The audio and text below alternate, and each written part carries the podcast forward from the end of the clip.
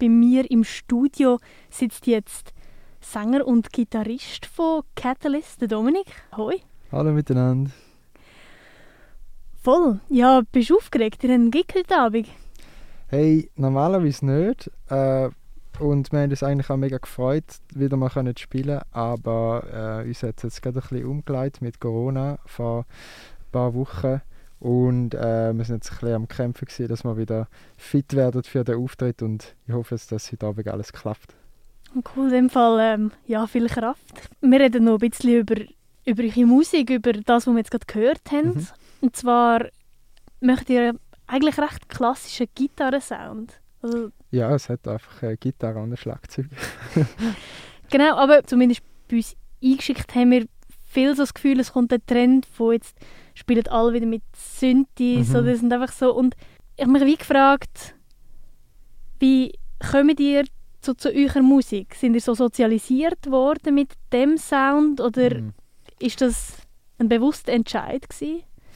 Ähm, nein, bewusster Entscheid ist sicher nicht gewesen. Äh, ich glaube, wir sind einfach mit diesen Instrumenten aufgewachsen und, und spielen zwischen so lang, dass wir uns wie gar nicht anders vorstellen und ich glaube, so ein analoges Instrument, so, so, so ein äh, akustisches Instrument, ähm, verglichen mit jetzt einem elektronischen Instrument, zum Beispiel ein Synthesizer, hat einfach so viele schöne Nuancen, wo, ähm, wo einfach Details rauskommen, äh, zufälligerweise, klanglich, äh, wo, wo uns mega Freude machen. Und, und ich glaube, darum spielen wir immer noch die, die zwei Instrumente und haben nie irgendwie gewechselt auf, auf, auf einen Synthesizer zum Beispiel, was, was theoretisch viel mehr kann, quasi, klanglich. Wie kann ich mir das vorstellen? Ihr seid mal so gefunden, er spielt Schlagzeug, du spielst Gitarre.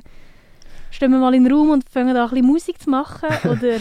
ähm, also das ist so gewesen, wir haben wie zusammen in einem so einem Musikshop geschafft und ich habe vorne schon Gitarre gespielt und er Schlagzeug. Ähm, und wir haben auch beide anderen Bands gespielt und dann hat äh, äh, der Ramon einfach mal gefunden, ähm, hey komm, wir jammen doch mal ein bisschen zusammen. Und dann haben wir das gemacht äh, und haben irgendwie einfach so Freude gehabt. Und wir haben auch gar nicht irgendwie von Anfang an entschieden, so, wir wollen jetzt ein Duo sein oder so. Also, ähm, wir haben einfach mal gemacht und es hat Freude gemacht. Ähm, genau, und dann haben wir es einfach weitergezogen und, und jetzt ja, sind wir da, wo wir sind. Und genau.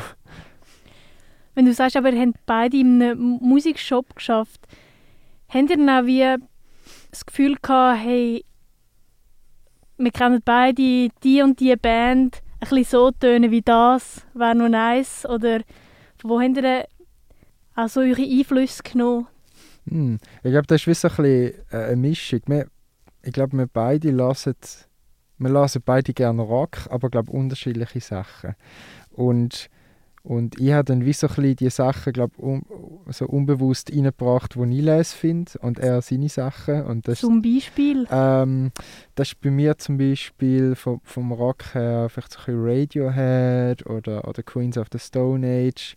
Und bei ihm kommt es mehr so ein bisschen von der Garage Rock und Metal Seite und so und er ist auch viel experimenteller und so und so gibt es nachher so ein das, das Mischmasch. Aber ich glaube Queens of the Stone Age sind wir beide, äh, da, da ist wie so der gemeinsame Nenner, finden wir beide geil. Gibt es so eine Lieblingsband mit der, die ihr gerne mal würdet supporten Ui, Queens of the Stone Age. äh, ja, ähm, was, was noch spannend wäre, wäre vielleicht mit Royal Blood, einfach weil es auch ein Duo ist. Ähm, äh, ja, voll. Genau. Es fällt mir gerade spontan nicht. Ja, voll Royal Blood oder, oder Queens of the Stone Age wäre schon geil. Also das sind halt viel zu große Bands. Vielleicht kurz- oder langfristig habt ihr euch dann auch so Ziel gesteckt, wo, wo ihr hinwollt mit eurer Musik? Oder sind so, hey, look, wir gehen ein bisschen ähm, in den Bandraum und machen dieses Ding und dann mal schauen? Ähm, also selber machen wir sowieso, aber wir haben uns schon Ziel gesetzt und das ist zum Beispiel ähm, auf, auf Deutschland, äh, in Deutschland können spielen, was ein, ein Ziel ist. Ähm, und einfach allgemein ist ein bisschen ins Ausland raus, ähm, ähm, ja, ein bisschen neue Städte kennenlernen, neue Kulturkreise. Ähm, das ist ein großes Ziel von uns, ja. Ja, bevor es jetzt aber auf Deutschland geht für Catalyst, sind ihr noch in der Schweiz unterwegs, oder? Genau, wir haben jetzt noch ein paar Daten können ergattern in dieser schwierigen Zeit für Konzerte. Und das ist einerseits heute im Albani, ähm, dann spielen wir am 11.03. im Presswerk Arbon und am 1.04. im Kopfmail in Solothurn.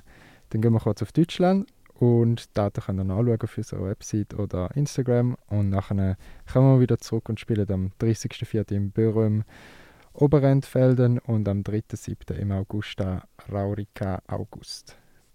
Cool. Ja, da haben wir ja ein paar Möglichkeiten, euch zu sehen. Hey Dominik, danke vielmals, dass du da ins Studio gekommen bist, um Äh, mit uns zu dir. reden.